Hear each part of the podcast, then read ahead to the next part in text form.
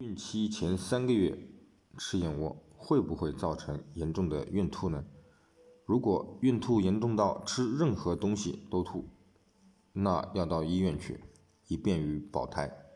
如果不呕吐，建议可以试试燕窝。胎儿在母体生长的过程中，最重要的脑部和神经发育就在前三个月，可补充叶酸，也可以食用燕窝补充唾液酸。燕窝里的唾液酸促进胎儿脑部发育。